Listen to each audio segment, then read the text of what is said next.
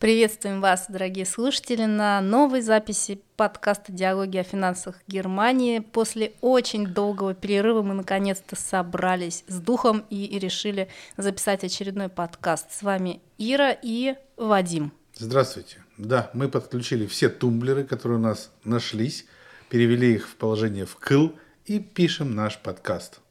У нас есть очень горячая тема. Последние месяцы, почему, собственно говоря, так прямо мы выпали из эфира, были очень горячие начало года на тему финансирования недвижимости. Было очень много у тебя запросов на эту тему, просто э, пахал как папа Карла. Поэтому сегодняшняя тема будет о ипотеке. И самое главное о том, какие сложности встречаются на пути обычных клиентов твоих, э, которые к тебе приходят с этим запросом, и поделись кейсами, поделись интересными, важными историями, из которых э, слушатели смогут сделать выводы. Да, запросов было очень много, запросы продолжают поступать, и запросы можно поделить на, на три различные категории.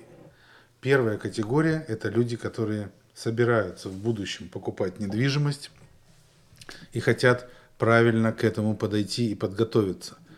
Эта категория моя любимая. Они узнают заранее все, что может произойти, все подводные камни, как правильно искать, на какую сумму они могут рассчитывать, исходя из своих доходов и размера собственного капитала, и, не торопясь, в течение нескольких месяцев или даже полгода подходят и ищут свою недвижимость и потом обращаются ко мне, и тогда покупка происходит без э, каких-то э, неожиданностей. Вторая категория – это те, кто все знает. Они все уже прочитали в Фейсбуке, они все уже знают от друзей, которые купили целую квартиру, а то и две, и они просто хотят узнать у меня, какой процент они получат, как будто я Центральный Европейский банк. Это люди, эм, которые считают меня справочником, и я к таким отношусь с иронией. Я просто им говорю, что я не знаю, и на этом наш разговор заканчивается. Третья категория – это переоценщики. Люди, которые переоценивают свои возможности. Они еще не знают, какой кредит им светит, они еще не знают вообще, что они могут.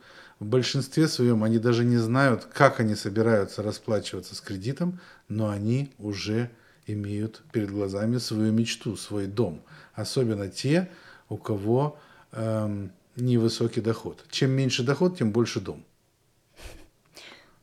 Тогда давай, отлично, вот три категории, давай мы с тобой пройдемся по категориям. Я думаю, что первая категория это люди, которые, э, как э, говорят, стелят соломку заранее да. для того, чтобы не упасть. Совершенно верно. Э, лучше заранее спросить и все узнать. Поверьте, э, те, кто мне уже звонил, знают и могут подтвердить, э, как письменно в Инстаграме, так и просто устно, если у них кто-то спросит. Время на телефонный звонок и быстрое вычисление максимальной суммы кредита и всех возможностей, и что людям светит или не светит, занимает максимум 20 минут. Но зато люди никогда не попадут э, в неприятные финансовые ситуации. Скажи, а почему ты не делаешь так, как делают э, другие консультанты, э, не делаешь с людьми, которые прислали запрос на финансирование недвижимости, целую консультацию? Почему ты ограничиваешься этими 15-20 минутами? Потому что этого достаточно. Не нужно раздувать из мухи слона. Не нужно из себя делать какого-то важного перца, который э, делает целую консультацию, сидит, надувает щеки, машет руками, э, заряжает воду и все остальное. Э, это просто расчет. Я знаю, как его делать. Я это делаю ежедневно раз 10-15. И мне не составляет труда, даже если мне люди позвонят, когда я за рулем машины, я без калькулятора могу в уме посчитать все цифры плюс-минус э, там 500 тысяч евро. То есть, когда ты говоришь, что это экспресс-тест на возможность получения ипотечного кредита, это действительно так. То есть люди за 15 минут получают от тебя исчерпывающий ответ, на какую Совершенно сумму верно. они могут э, рассчитывать. Совершенно верно. Зачем мне э, блокировать час-два для консультации, когда э, это время я могу уделить уже тем людям, которые уже выбрали объект, и мы должны рассчитать конкретное финансирование. Это более важный вопрос, чем расчет э, предварительный, когда в будущем только что-то планируется. Ну, что ж, дорогие слушатели, я думаю, вы должны сделать из этого определенные выводы, что хороший специалист может вам даже по телефону а, ответить на ваши вопросы относительно финансирования недвижимости. Давай перейдем тогда ко второй категории. Люди, которые думают, что они все знают. Да, таких людей очень много. Эм, они из совершенно разных профессий, поэтому не будем конкретизировать. Это просто такие вот все знайки, которые все читали, все знают и понимают. Эм, хочу просто обратиться к этим людям и сказать, посмотрите на себя со стороны. Я в вашей профессии, скорее всего, не разбираюсь, но если я приду к вам на работу и скажу, что я все знаю, вы на меня, наверное, посмотрите со снисходительной улыбкой. Точно так же я смотрю на вас. Потому что Кроме процентной ставки по кредиту, большинство из вас ни одного термина не знают. Не знают, что такое Vorfähigkeitsentschädigung, не знают, что такое Bereitstellungszinsfreie не знают, что такое КФВ-кредиты, какие они бывают, для чего они нужны, какие там есть подводные камни. Поэтому просто обращайтесь к специалисту. Точно так же, как вы приходите к врачу, и если врач вам говорит снимать трусы, надо снимать трусы, иначе диагноз не поставят. Ну, смотря к какому врачу придешь. Ну да, к горло, носу снимать трусы не обязательно. Будет странно, действительно. А, но я знаю, очень часто эти истории всплывают э, просто в интернете, где-то в форумах читаешь, и у тебя, наверное, тоже такое бывает, когда люди говорят, ну вот у меня, как бы у друзей, у соседей, у коллег вот так, вот так, и поэтому я знаю, как это происходит, они мне все рассказали. Это очень индивидуальная тема. Совершенно верно. Поверьте мне, что даже такой параметр, как процентная ставка, если две разные семьи будет делать запрос на одну и ту же недвижимость, они получат совершенно разные процентные ставки потому что исходная ситуация у всех разная, разные доходы, разный размер собственного капитала, разное семейное положение, разный возраст вступления в кредитную фазу и так далее и тому подобное. Поэтому процентная ставка вычисляется центральным компьютером банка не с потолка, а по определенным параметрам, и это занимает определенное время.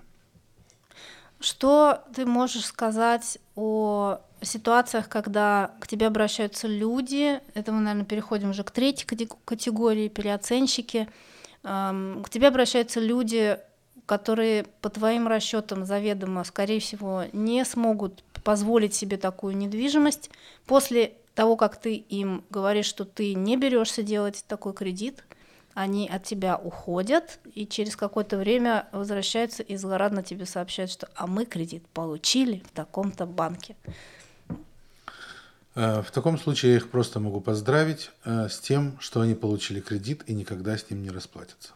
Почему так происходит? Вот расскажи. У меня есть определенные э, моральные рамки. Я не могу сказать человеку, который рассчитывает на кредит, если я вижу, что его доход не позволяет в реальные сроки выплатить кредит, реальные сроки это хотя бы за 25 лет. Если не позволяет э, возможности, значит я не беру таких людей. Это не значит, что им банк кредит не даст. Банк это не благотворительная организация. Банк зарабатывает на том, чтобы дать кому-то кредит и на кредите зарабатывать на процентах, зарабатывать себе доход. И э, мотиват, э, не мотивация, а аргументы тех людей, э, что в случае чего банк у меня заберет дом или квартиру и продаст и получит прибыль. Прибыль он не получит, потому что сейчас на рынке настолько низкие процентные ставки, что банки едва сводят концы с концами. Поверьте мне, я немножко знаком с этим делом. И э, дело обстоит таким образом, что э, банки Э, просто не заинтересованы забирать недвижимость, нанимать кого-то за деньги, чтобы он ее продал и э, продал как можно выгоднее, чтобы банк вернул свои деньги назад. Банк это не организация по продаже недвижимости, это организация по сдаче денег в э, кредит. Вот и все. Им нужен кредит как можно дольше. Вот многие банки, особенно, скажем так, недееспособные банки, ищут или не ищут, а приходящих к ним людей э, выдают им кредиты заранее невыгодные, чтобы через 10-15 лет люди пришли, услышали, что у них рефинансирование повысилось, процентная ставка, и они не в состоянии оплачивать. Банк отбирает у них эту недвижимость и тут же выставляет на витрину и к себе и продает следующим таким же э, малообеспеченным людям. То есть вот э, категория людей, которые переоценивают свои силы, они э, на консультации с тобой в какой-то степени они проходят такую психологическую консультацию, да, то есть ты им помогаешь понять, где они на самом деле находятся с финансовой точки зрения. Тем, кто хочет понять, я объясняю, и они понимают, что да, может быть, в данный момент времени дом мы не тянем, мы, может быть, купим квартиру пока. Или вообще подождем и покупим немножко денег. Но те, кто не хочет, э, не хочет, не хочет. Я не психиатр, я не могу лечить. Есть вот Ирина, у меня был с ней открытый эфир. Э, она как раз психиатр, она может помочь.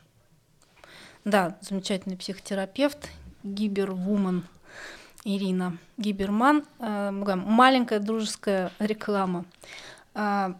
Скажи, пожалуйста, по поводу кредитования недвижимости, закругляя наш сегодняшний э, эфир и сегодняшний подкаст, э, какие основные рекомендации сейчас существуют от тебя, как от э, очень активного финансового консультанта именно в сфере финансирования недвижимости? Что нужно сейчас, вот актуально в ситуации с локдауном, людям учитывать, если они хотят сейчас покупать недвижимость? Ну, во-первых, э, не только сейчас, это всегда нужно иметь собственный капитал. Собственный капитал э, хотя бы в размере стоимости оформления. Это около 10%. Если у вас есть больше, Херцлич, как говорится, велькомен.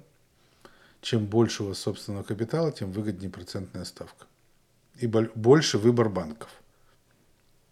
Все остальное э, нужно соразмерять свои силы. Есть определенные формулы, месячный взнос не должен превышать 30% вашего 30-35% э, вашего нетто-дохода. Э, аргументы наших людей, что мы живем экономно, мы варим борщ, он недорого стоит по составу продуктов, банк это не волнует. Есть определенный прожиточный минимум, который банк обязан соблюдать и э, прожиточный минимум, и 30-35% от нетто дохода, эти формулы они в основном соблюдают. Есть, конечно, банки, которые э, принимают решения в свою пользу, но, скажем так, э, есть люди, которые хотят быть обманутыми. Получить кредит и расплатиться с ним – это две совершенно разные вещи. Спасибо, очень интересно и э, я считаю, что раз уж мы с тобой вернулись в эфир, давай э, пообещаем нашим слушателям, что мы теперь будем регулярно выпускать выпуски нашего подкаста. И на этом сегодня мы закругляемся. Спасибо всем за внимание. Оставайтесь в эфире, слушайте наш подкаст на всех э, больших крупных официальных подкастных площадках и э, на, также на сайте financeandgermany.com. Обращайтесь э, за экспресс-тестом ваших финансовых возможностей для взятия ипотеки. И хорошего вам дня, вечера или утра. Да, экспресс-тест сейчас бывает не только на коронавирус бесплатный, но и на недвижимость. Приходите, звоните, все сделаем. С вами были Ира и Вадим. До свидания.